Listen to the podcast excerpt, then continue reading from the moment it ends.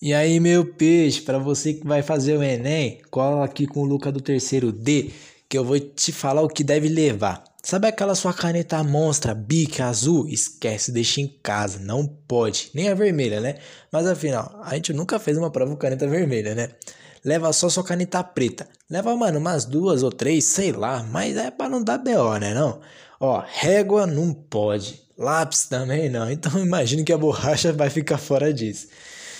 Negão, leva um lanchinho para você, tá bom? Porque é bastante hora de prova, hein? Então, mano, leva uma barrinha de cereal, uma água, um suco. Só não vai ser aquele baianão e levar uma marmita, né, João?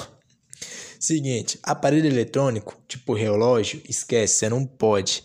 Então, nem sai de casa com aquele seu relógio monstro. O celular, assim, para manter a mãe e o pai informado, mas chegando lá, desliga ele que você vai colocar dentro de um pacotinho.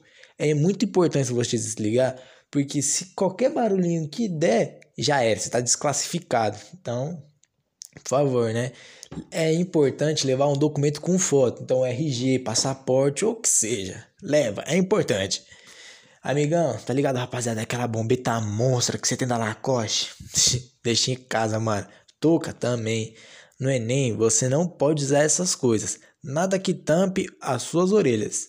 Eu acho que é porque vai que você tá com uma escuta, né? Recebendo a pro... às vezes posso dar prova, né? Então, deixa em casa. Meninas, ou vocês colocam o cabelo atrás da orelha ou vocês prendem. Aí vai de vocês. Então, galera, vocês vão fazer Enem, tem que levar essas coisas, hein? Por favor. Não esqueçam disso. Caneta preta, um lanchinho, nada de aparelho eletrônico, um documento com foto e por favor, não vai vacilar levando a bombeta pra lá não, negão. Por favor, mano.